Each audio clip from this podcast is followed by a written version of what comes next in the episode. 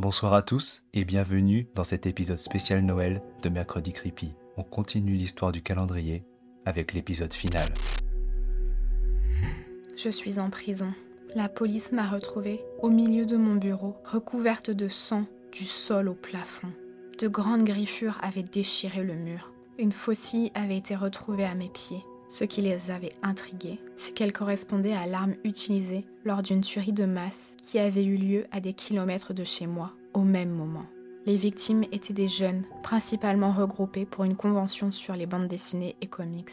La nouvelle ne m'avait fait ni chaud ni froid. J'étais comme insensible. La seule chose qui me faisait me sentir vivante était la douleur de mon épaule luxée. Ce qui me faisait peur en revanche, c'était que je n'avais pas vu la boîte de la semaine. Elle avait dû avoir ce qu'elle voulait. Du sang, beaucoup de sang, et mon désespoir. Les flics n'osent pas s'approcher, je dois les effrayer, ça se comprend. Moi-même, j'ai peur de ce que je suis capable de faire, même si ce n'est pas volontaire. Je ne sais plus quel jour nous sommes. Mon rythme est calé sur les repas qu'ils me servent via une trappe au milieu de la porte. Sauf que là, au lieu du dîner, c'est le calendrier qui se tient devant la porte. À sa vue, je crie tellement fort que les gardiens essayent d'entrer pour me calmer. Ce n'est qu'avec un puissant sédatif qu'ils réussissent à m'attacher à mon lit. Je ne dors pas vraiment quand je me réveille à cause de grattements. Tout de suite, je comprends d'où ça vient et j'essaye de me lever. Je suis encore attachée, et cette fois avec des sangles trop résistantes. En tournant la tête, je vois que la boîte tremble tout en émettant un grondement lointain. Je supplie les gardiens qu'ils me sortent de là. La boîte fait de plus en plus de bruit. Elle vient pour moi cette fois, j'en suis sûre.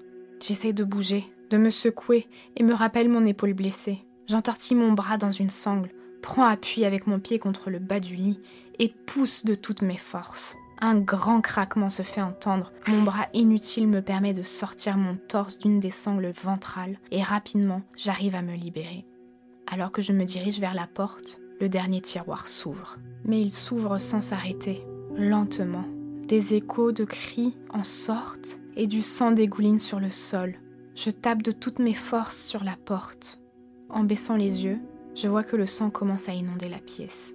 Finalement, les gardiens entrent en trombe en me bousculant et glissent tous sur le sol recouvert de liquide. En tombant, un des gardiens laisse tomber son arme de service qui atterrit à mes pieds. Je veux sortir d'ici. Je récupère le pistolet alors que le tiroir s'élargit de plus en plus et que la chose à l'intérieur arrive. Sans une hésitation, je mets le canon de l'arme dans ma bouche et tire. Personne n'a le temps de réagir. Un éclair blanc, puis le néant.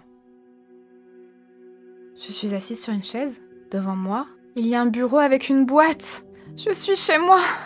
Non, non, non, non.